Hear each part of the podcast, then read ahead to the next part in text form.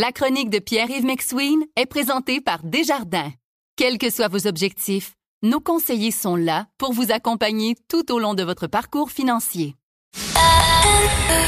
C'est 23. Voici la chronique économique de Pierre-Yves McSween. Salut Pierre. Salut Patrick. OK, tu vas nous parler d'insécurité alimentaire. C'est, c'est la conséquence de quoi? De tout, en fait. Et, et je vous écoute depuis tantôt, puis j'écoutais l'affaire avec Philippe, la chronique qu'il a fait il y a plus de 20 ans, alors que j'étais encore très naïf de la vie. Quasiment 25. Et 25 ans, imagine, là, moi j'avais 18, là, je rentrais dans l'âge adulte. Et à cette époque-là, il y a une chose que j'ai compris, c'est l'équilibre. Et les prix sur le marché sont l'équilibre entre des gens qui peuvent totalement se payer les prix et les gens qui ne pourront jamais se le payer. Et ça, on doit se le mettre dans la tête. Il y a une insécurité alimentaire factuelle dans la libre loi du marché. Et donc, on doit compenser. Mais mais à ce niveau-là, il faut comprendre que tout rééquilibrage ramène un autre déséquilibre. Donc, faut recompenser. Alors, dans notre mode fiscal dans lequel on vit, je suis allé voir les statistiques 2019, Patrick, parce que c'est les dernières qu'on a. Savais-tu qu'en 2019, donc au début 2020, il y avait, disons, 36-37% des Québécois qui déclaraient de moins de 25 000 par année. Mhm.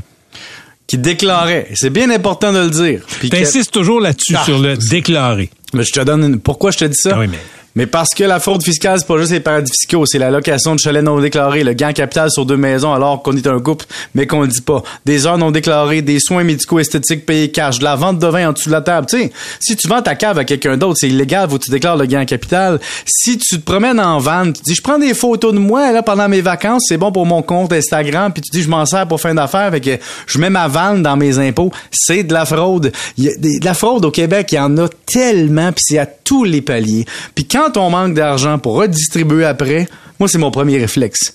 On est tout le temps en train de jouer à oui, mais le gouvernement qui gaspille l'argent, oui, mais, mais vous le voyez, on en manque. On en manque des banques alimentaires, on en manque pour les besoins ponctuels. Puis au Québec, on redistribue. On donne des allocations canadiennes pour enfants, des allocations famille, de l'aide sociale, des prestations exceptionnelles pour coût de la vie, des primes au travail, des crédits d'impôt pour TPS, crédits d'impôt pour solidarité. Non, je peux continuer. Il y a aussi de l'allocation pour euh, les effets scolaires. Donc, on veut faire ça. Mais pour faire ça, il faut redistribuer. Puis pour redistribuer, il faut que tout le monde paie sa part pour que le fardeau de l'aide soit inférieur pour ceux qui payent. C'est là qu'on a un enjeu. Parce que j'écoutais tantôt euh, les problèmes puis les besoins, puis je vous entends parler depuis le début de l'émission, puis je me dis, mais ça, ce déséquilibre-là, il va toujours exister. Et on va toujours avoir des besoins. Vous écoutez la chronique économique avec Pierre-Yves McSween. Ici Patrick Marcelet. Dans la deuxième saison de mon balado Relève-toi, je reçois des personnalités d'ici qui ont su se relever après de difficiles épreuves. Cette semaine, Patrick Marcelet reçoit Geneviève Rioux. Il y a tellement eu plus d'hommes qui m'ont tendu la main après ça que d'hommes qui m'ont fait mal dans ma vie. Je veux pas laisser les hommes qui blessent gagner.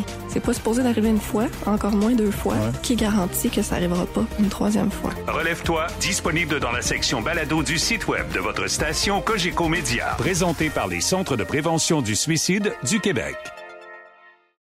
Là où on peut jouer, c'est notre volonté à donner en conséquence des besoins. Tu sais, vous me parliez tantôt du chèque du gouvernement qu'on a reçu, qu'on n'a peut-être pas besoin. Si vous recevez le chèque et vous le redonnez, sachez que vous devez redonner pas mal plus que vous pensez. Parce que si tu redonnes ton 400 pièces, ton 600 pièces que tu as reçu, tu vas recevoir un crédit d'impôt. Donc, il faudrait que tu redonnes ton crédit d'impôt, qui lui va te générer un autre crédit d'impôt, qui lui va te générer un autre crédit d'impôt, et ça va être comme ça à l'infini jusqu'à zéro. Et donc, si vous voulez donner vraiment 500 pièces net comme vous avez reçu ou 400 pièces, faut donner à peu près le double pour que fiscalement, vous donnez tout ce que vous avez reçu. C'est quand même fou, mais faut y penser. Mais Patrick, une fois qu'on a dit ça, une fois qu'on a parlé de ça, l'angle mort, il est où? Ben, l'angle mort, c'est que la vie financière, quand on est plus jeune, on la connaît pas.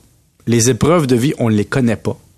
Les maladies, les décès, les, séparations, les, invalidités, on les connaît pas. Et donc, on a une société qui de façon systémique, s'arrange pour être dans le trouble.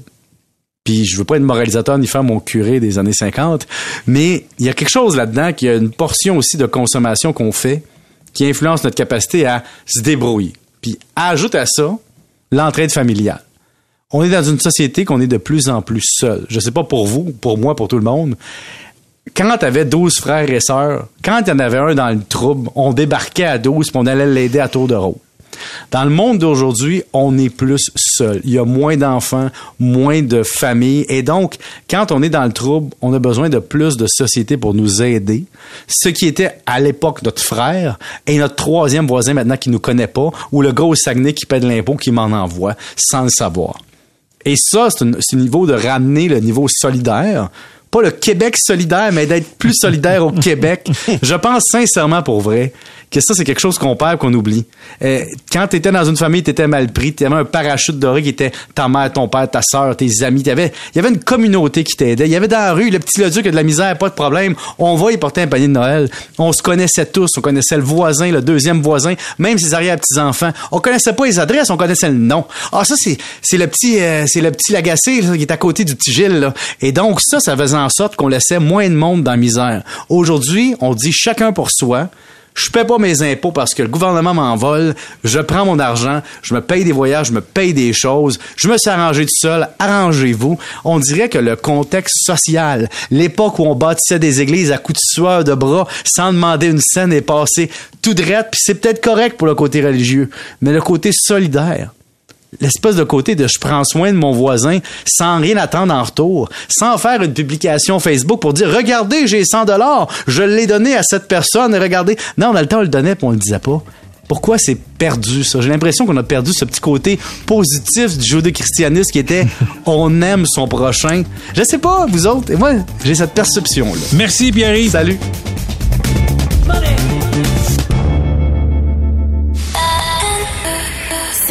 23. Recule un peu, recule, recule. Stationner en parallèle, ça devrait être simple. OK, crampe en masse, en masse, crampe, crampe, crampe! Faire et suivre une réclamation rapidement sur l'appli Bel Air Direct, ça, c'est simple. OK, des crampes. Bel Air Direct, l'assurance simplifiée.